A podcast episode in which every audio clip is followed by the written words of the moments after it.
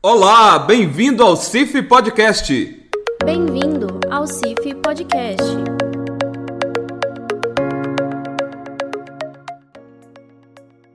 Estamos começando agora mais um podcast da CIF. É um prazer ter você aqui conosco. E hoje eu tenho um convidado super especial, o professor Sebastião Venâncio Martins. Ele é bolsista de produtividade em pesquisa nível 1A do CNPq, doutor em botânica pela Unicamp, mestre em ciência florestal pela UFV, engenheiro florestal pela UFLA e é professor titular do Departamento de Engenharia Florestal da Universidade Federal de Viçosa. professor Venâncio coordena o Laboratório de Restauração Florestal da UFV e também é coordenador, é, líder técnico do GT Restauração da CIF. Professor, é um prazer imenso estar aqui com o senhor hoje.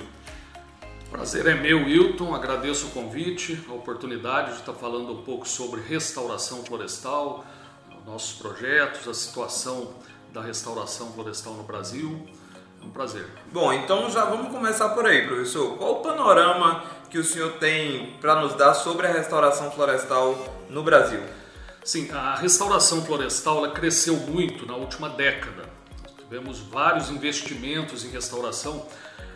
Uma pela mudança do Código Florestal, o novo Código Florestal de 2012, ele gerou muitas oportunidades de restauração florestal. Né? Hoje as pessoas são uh, produtores rurais, têm que fazer o CAR e tudo isso tem que uh, se adequar, fazer adequação ambiental das áreas uh, das propriedades.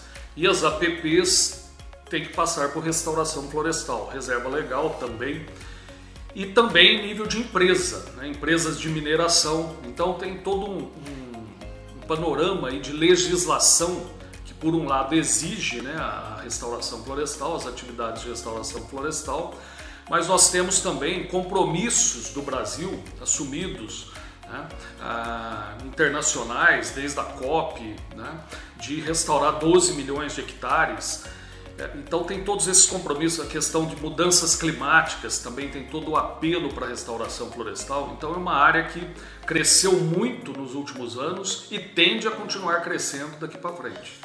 Entendi. E o, o, Laboratório de Restauração Florestal presta também esse serviço para a iniciativa privada interveniado pela CIF, né?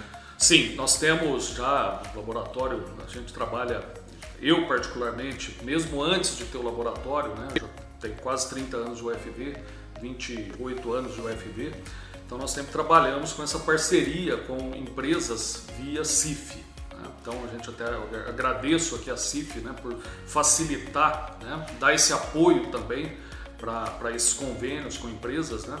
E com o laboratório nós conseguimos eh, fortalecer esses projetos. Então nós temos vários projetos já concluídos, em outros em andamento em vários estados do Brasil, desde o Rio Grande do Sul, Amazônia, é o foco principal Minas Gerais, mas São Paulo, Rio de Janeiro. Né? Então nós temos ah, e em diferentes biomas também. Principal Mata Atlântica, mas nós temos projetos no bioma Pampa, Cerrado. Né? É, então o laboratório LARF vem desenvolvendo de forma muito efetiva essas parcerias com empresas. Sim, é, é além desses, desses projetos que o senhor já colocou, a gente tem visto que existe uma proximidade muito grande do LAF com a restauração de áreas mineradas, né, professor? Por conta é, do acidente de Mariana, tem feito todo um processo de restauração e tem ficado bastante interessante. Sim, é, uma das linhas nossas de pesquisa e de extensão no LARF é com áreas mineradas. Então nós temos já vários projetos, já tivemos projetos com a Gerdau, com a temos atualmente desde 2012 com a Companhia Brasileira de Alumínio, a CBA, onde já plantamos vários trabalhos, né?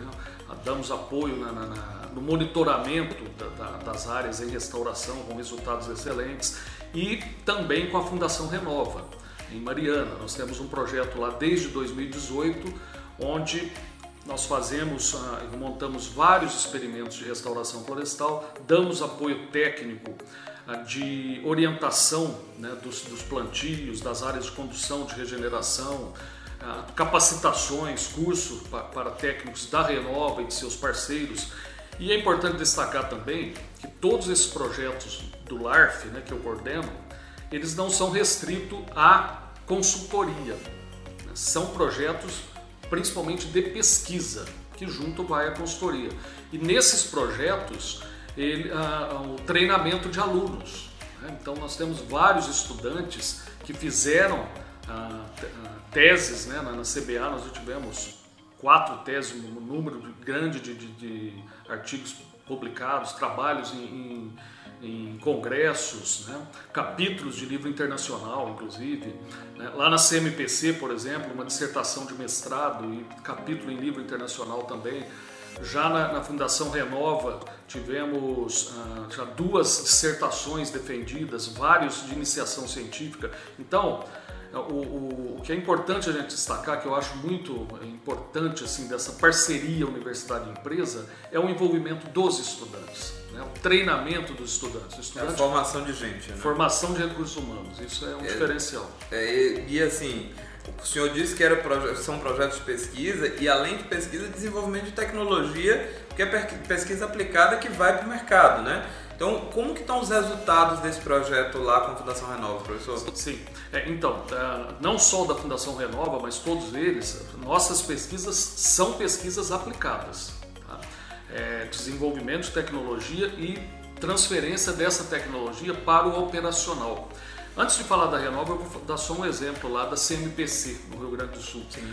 Lá nós desenvolvemos, em conjunto com o pessoal da CMPC, com, né, os profissionais da CMPC, a, uma tecnologia que foi de a, restaurar áreas de preservação permanente sem fazer o plantio em área total. Plantio em núcleos né, núcleos cercados, núcleos com espécies tolerantes que tinham problema com gado lá, e isso foi transferido para a empresa e hoje ela faz em larga escala.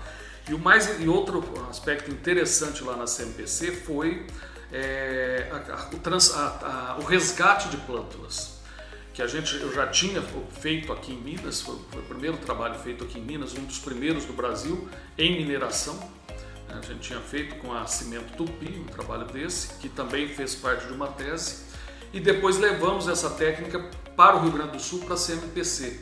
E eles e foi adaptado lá em conjunto com eles para fazer o resgate de plântulas de subbosque de eucalipto. Hoje a produção de mudas que é utilizada na restauração florestal das APPs da empresa é 100% de mudas produzidas, resgatadas do subbosque de eucalipto. Isso é maravilhoso. Né? É, a floresta de eucalipto produzindo mudas de nativa para restaurar a PP.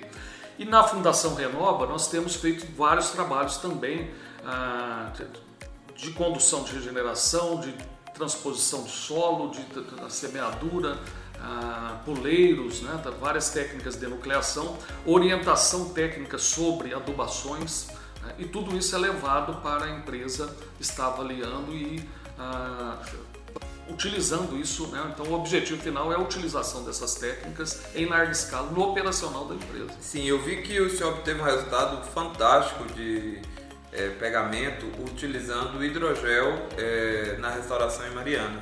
É, é, na realidade em Mariana né, tá, vem sendo feito em larga escala, né, nós demos esse apoio com o uso de hidrogel, né, eles estão fazendo no, já em escala operacional, lá tinha muito problema dessa, desses veranicos, né, essa, você planta, está no período chuvoso, de repente para de chover. Né? 15 dias, às vezes um mês. Né?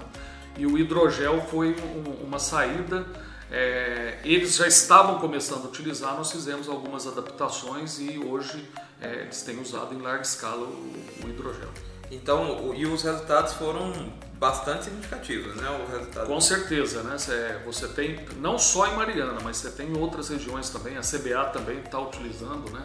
É um diferencial muito grande, porque antigamente se utilizava hidrogel mais ali as empresas ali do norte de Minas, para eucalipto. Uhum. Né? Para nativa, pra, praticamente ninguém estava utilizando. E hoje tem sido muito utilizado e com resultados é, é, é muito diferente o, a, onde se plantou com hidrogel e onde não se utilizou hidrogel. Agora nós estamos desenvolvendo outras tecnologias né, de, é, por exemplo, enfrentar a questão de gado na restauração, que é um problema universal no Brasil. Né? Qualquer região que você vai, você tem um problema de entrada de gado e que vai lá, danifica, né? quebra mudas, come algumas mudas. Né? E na realidade o problema não é o gado, né? quem coloca o gado nas áreas, que geralmente não são pessoas, não são os donos das áreas. Né? mas nós estamos desenvolvendo tecnologia para isso, né? para ter, uh, evitar esse problema. Eu ia te perguntar isso agora, como anda a inovação na área de restauração florestal no Brasil? Tá. Então, tem, estou falando da nossa, do nosso laboratório, né? mas tem muita gente trabalhando em várias universidades, né? É, tá, tem, tá tendo muitas inovações nessa, no campo da restauração florestal. Por quê? Porque as situações são muito diferentes. Né? Eu costumo falar, não tem, a gente dá cursos, treinamentos de restauração, e as pessoas muitas vezes querem uma receita pronta, uma receita de bolo para restauração. Não existe. Né? Você vai, o Brasil é um país continental.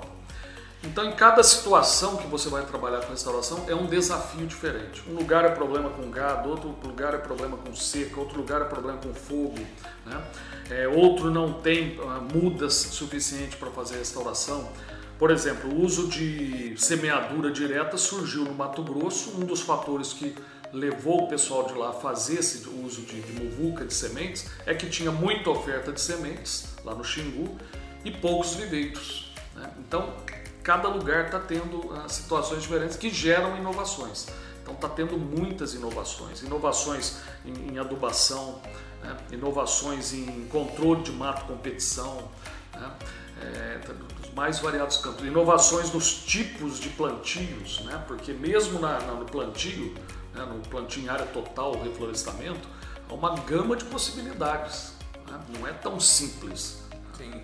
E interessante é que nós vemos é, inovações tanto em processo, em modos de fazer, como também inovação em produtos. Né? A gente viu recentemente o uso de nucleários, é, produtos que são, vão, vão ser desenvolvidos provavelmente em impressoras 3D e diversas outras possibilidades que facilitam o sistema de restauração florestal e diversos outros sistemas ligados à floresta. Mas, professor, quando a gente fala de restauração, a gente está falando, claro, de uma compensação ambiental e mais de um alto custo, né? Então, como que o laboratório é, do senhor tem visto essa questão? É, os, os projetos têm permitido a diminuição do custo com a restauração? Com certeza, esse, esse é o pensamento principal nosso. Tá? A restauração florestal é muito cara. Nós temos, tem alguns estudos que falam na média de 10 mil reais por hectare mas tem, depende muito da região, do estado de degradação do solo. Isso pode chegar a 20, 30, 40 mil reais por hectare. Né? Isso é um custo muito elevado. Para pequeno produtor, por exemplo, inviabiliza. Mesmo 5 mil reais por hectare inviabiliza. Mas mesmo para empresas, né? grandes empresas de celulose, de mineração, né? a restauração é vista como custo. E o que se trabalha é para reduzir esse custo. Então, a, a, essa linha nossa, desse pensamento nosso, porque até aí né, nós tomamos no LARF uma, uma, um direcionamento que foi o da resiliência, de aproveitar o potencial de regeneração natural. Porque o que eu via, né, ah, em termos até de universidade, de pesquisas, né, e também de restauração, era as pessoas irem numa determinada área, limpar toda aquela área e plantar lá as 1.100 mudas por hectare, a um custo de 10 mil reais por hectare. Né? Sendo que muitas vezes a, é, a, área tinha lá regenerantes de espécie nativa, banco de sementes com capacidade de regenerar. Então, o nosso foco dos nossos projetos é estimular essa, essa resiliência, né? estimular a regeneração natural. Por exemplo, no projeto lá da CMPC, foi reduzido de 1.100 mudas por hectare a 40 núcleos de 5 mudas, 200 mudas por hectare. Então houve uma redução de custo lá na, na, no Rio Grande do Sul, na CMPC, de mais de 60%. Né? É, em algumas áreas, 70% de redução de custo. Isso é fantástico. Mas por quê? Aproveitando esse potencial de regeneração. Vamos estimular a regeneração. Né? Tem locais que tem que fazer o plantio em área total né, que não tem mais esse potencial de regeneração. Mas aí existem formas também. Será que eu preciso em toda a área usar o mesmo espaçamento? Né? É, eu não posso abrir esse espaçamento e fazer semeadura né, conjugada. Então tem formas. Né? A nossa nosso foco é esse, redução de custo. E também é, aproveitar a resiliência mitiga o impacto ambiental negativo né, da, do plantio. Então é algo que é positivo por todos os lados. Com certeza, né? Ah, né? São trabalhos, são projetos mais ecológicos. Sim. Né? É, deixou, nós estamos deixando de ser aqueles projetos muito silviculturais apenas de repetir o que se fazia para eucalipto, só mudando para nativas, e, e, fazer uma coisa mais ecológica, um projeto mais com essa vertente ecológica, de imitar a natureza. Professor, vou fazer uma pergunta polêmica. Ser sustentável é mais barato? Ser sustentável, sim, com certeza. Né? Uma empresa que tem. Por quê? Porque a, a empresa que está investindo em restauração, tá? falando de sustentabilidade ambiental, né? Ah, e que muitas vezes está atrelada com a social também Sim, com e até a econômica. É, na verdade, a gente fala muito do tripé, né? Sim. É, ambientalmente sustentável, economicamente viável, socialmente justo. É, se essas o coisas, eco, eco, né? o eco, eco, se essas coisas não tiverem harmonia, em equilíbrio, é, vai dar errado na frente. É, com certeza. Então, é um investimento em restauração que ele, por exemplo, a venda, a exportação de muitos produtos hoje depende de certificação. Né? E a certificação muitas vezes passa pela restauração. Né?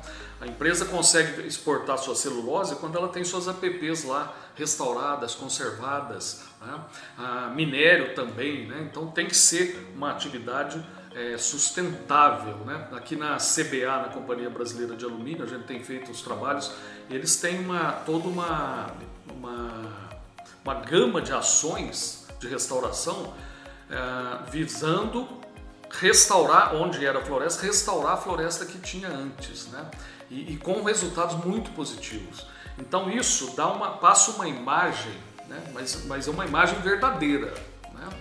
É uma imagem de, de, de que a empresa está produzindo uma, uma, um alumínio é, limpo, né? um alumínio verde, vamos dizer assim. Né? Sim, com certeza. E nós temos, por exemplo, a Aperan, que é uma empresa associada à CIF, que produz aço verde, né, o aço oriundo do carvão vegetal, é, carvão vegetal que vem da floresta de eucalipto e que protege a floresta nativa de diversas formas. E tem exemplo da Gerdau, da Celomital e de todas as empresas da CIF que trabalham com a parte de, de aço e, e ligas metálicas como um todo. A empresa de celulose ela é sustentável em essência, os trabalhos de sustentabilidade são bastante grandes, o senhor é um bom exemplo disso. Mas como que o senhor vê a questão da restauração florestal para o pequeno produtor que precisa restaurar uma área pequena, mas que está lá um passivo ambiental? Sim, é, só complementando, eu falei de algumas empresas, você citou a Gerdau, nós tivemos um projeto lá também, aliás eu já tive dois projetos na Gerdau, a Gerdau de Ouro Branco e a Gerdau de Três Marias. Tá?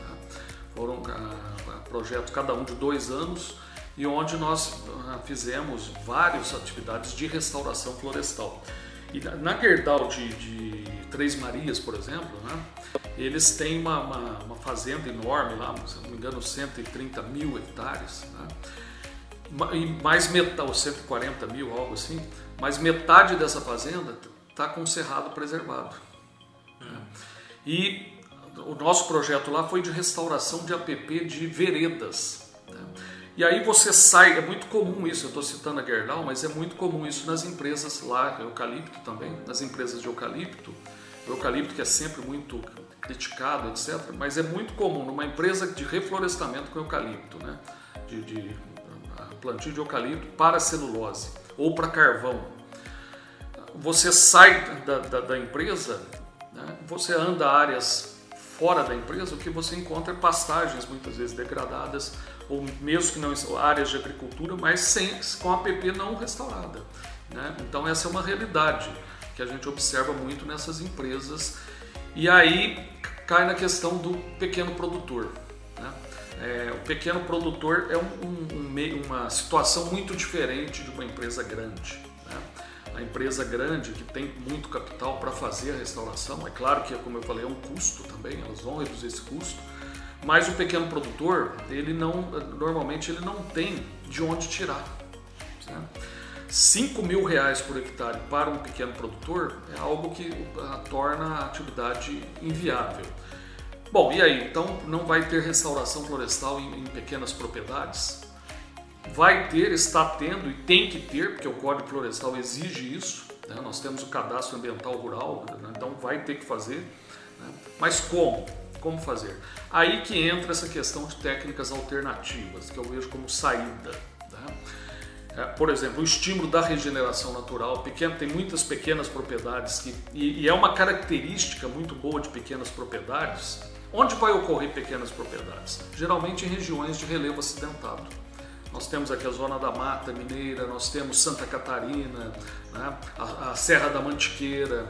Né? Então são regiões serranas que geralmente têm mais propriedades pequenas. Não quer dizer que regiões planas não têm, mas as regiões planas geralmente são os latifúndios. Você pega lá o Triângulo Mineiro, são grandes plantadores de, de né? café, soja. Né? uh, Mato Grosso com algodão, etc. Então já são grandes empresas do agronegócio tá? que têm recursos para fazer a restauração. Os pequenos produtores eles estão, né, em sua maioria, eu acredito, em áreas de relevo que não seja totalmente acidentado, não né, um relevo muito com inclinações muito fortes, mas que tenha pelo menos um relevo suave, né? E essas paisagens geralmente elas já têm mais fragmentos. Né? Você vai na Serra da Mantiqueira, por exemplo, você encontra muitos fragmentos florestais. As regiões serranas de Santa Catarina tem muitos fragmentos florestais. Aqui mesmo na Zona da Mata, nós temos muitos fragmentos. Né? Você vai no interior de São Paulo, minha região lá no interior de São Paulo, é um mar de cana, região muito plana. Né? Então essas pequenas propriedades, né? não são todas, né? tem, tem, tem propriedade que está também numa paisagem muito degradada. Nós temos região de montanha também que não sobrou nada, né? mas ah, muitas delas estão já numa condição que tem esse potencial de regeneração, que ainda existem fragmentos florestais. E um outro aspecto também, regiões mais acidentadas, de relevo mais montanhoso, é mais difícil mecanização. Então é uma agricultura mais, ah, não é não chega a ser uma agroecologia, claro, em alguns locais tem isso, mas é uma agricultura menos tecnificada né, que gera um impacto menor. Então ainda tem ali um banco de sementes, né, tem árvores isoladas, isso favorece muito esse potencial de regeneração. Então eu vejo para pequenos produtores explorar isso, né, ter políticas públicas para regeneração natural voltada para pequenos produtores, políticas públicas de governo, uh, estaduais, municipais, federal, né, é, e também uh, gerar renda temos modalidades de, de restauração florestal, hoje está crescendo, que é a restauração produtiva. Né? Então, ah, por exemplo, sistemas agroflorestais, né? Assim, você gera produtos, né? por exemplo, em reserva legal pode estar utilizando normalmente, produtos madeireiros inclusive né? madeireiros e não madeireiros. Né?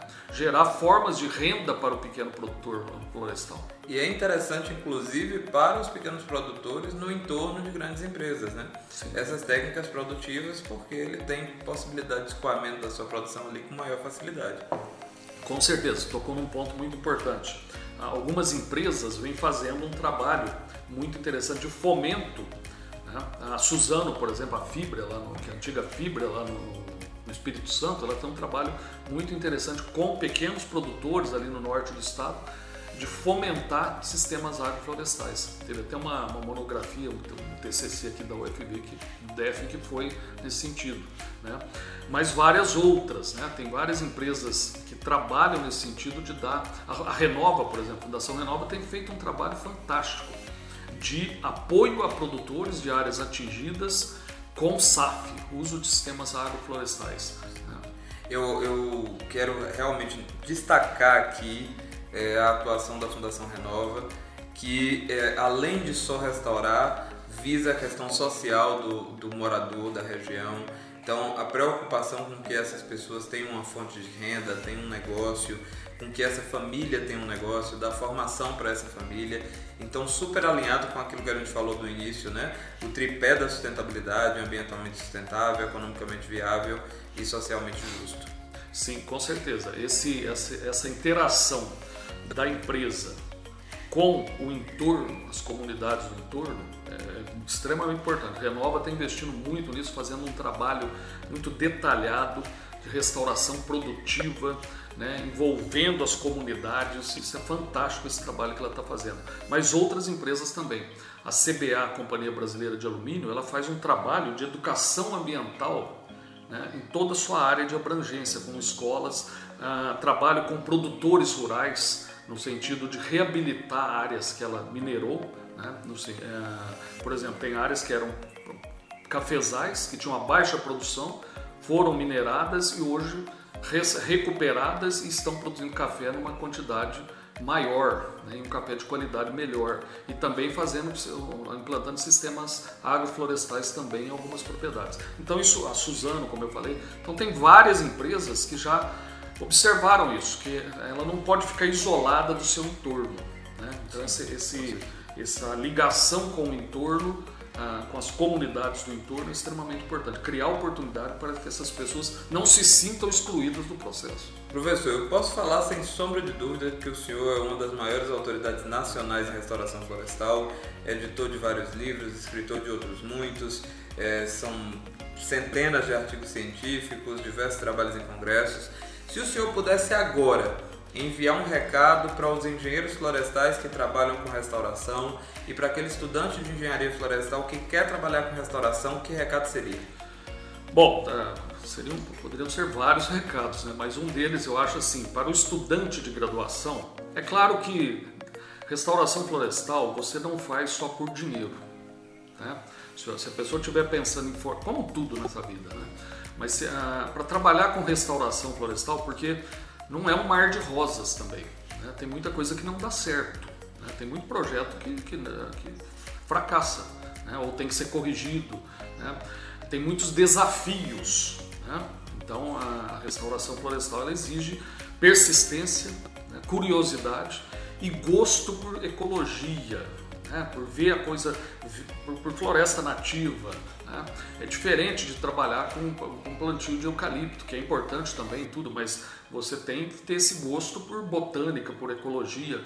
Agora, o, o aluno de, de, engenharia florestal, seja da UFB ou de outra universidade, que tem esse lado né, ambiental, eu diria para ele investir nisso, né? procurar fazer estágio nessa área, é, se aproximar dos laboratórios que trabalham com essa área, porque é uma, é uma área que não tem volta. É um mercado de trabalho imenso no Brasil e no mundo. Tá? Para as próximas décadas, tranquilamente. Né? Então, um, um potencial extremamente para estar empregando e as pessoas, até empreendedores. Tem vários ex-alunos da UFV e de outras universidades que criaram suas empresas de restauração florestal. Né? E para os que já estão na área, né? que já estão trabalhando, como eu disse, é, eles vão encontrar né, muitos desafios, eles encontram muitos desafios. Né? Mas é isso, a persistência, buscar alternativas, né? É, buscar as universidades, né? porque às vezes a pessoa está no mercado de trabalho, mas é, ele não tem mais esse vínculo com a, com a UFV, com a universidade. Mas buscar parcerias com, com, né? com a gente, com as universidades, que sempre inovações surgem em conjunto. Né? De quem está lá no campo, na frente de, de batalha, lá na lida lá com a restauração e com nós que estamos aqui na academia. Né? Apesar de que o nosso projeto a gente também está sempre no campo ali dando assistência, né? mas o a, recado é esse. A CIF ela sempre é, frisa isso, que é a proximidade entre a academia e a empresa, gerando inovação, gerando tecnologia. Então a troca de experiências é fantástica e sem dúvida a universidade também tem muito a ganhar por aquilo que o senhor colocou no início, é, nós formamos profissionais com muito mais capacidade de ir para o mercado de trabalho e desenvolver um trabalho excelente. Um profissional mais crítico, mais competente, mais cheio de ideias, mais disruptivo, mais fora da caixa. Professor, eu quero te agradecer muito. Eu acho que da nossa conversa fica que resiliência é uma palavra da restauração florestal, tanto para é, a própria restauração quanto para o profissional de restauração florestal. E nós queremos te ver aqui mais vezes no podcast da CIF, sempre que tiver projetos traga para a gente, vamos mostrar para o pessoal, porque com certeza é uma ciência belíssima e que a gente precisa valorizar e apresentar para a comunidade. Eu que agradeço, Wilton. É um prazer né, estar falando dessa área que a gente é apaixonado, né? A gente trabalha numa coisa que a gente gosta muito, que é a restauração florestal. Transmitir essa, né, as experiências que a gente tem para os novos que estão chegando aí, para o pessoal de empresas também, né? E quero agradecer também a CIF né, por essa possibilidade dessa interveniência nesses projetos. Né? Sem a, essa parceria via CIF, não, nada disso seria possível. Para a CIF é um orgulho, professor. Nós ficamos por aqui é, e você continua nos acompanhando pelas principais plataformas de áudio. Sempre, toda semana, vai ter um podcast novo lá para você. Um abraço. Um abraço. Obrigado.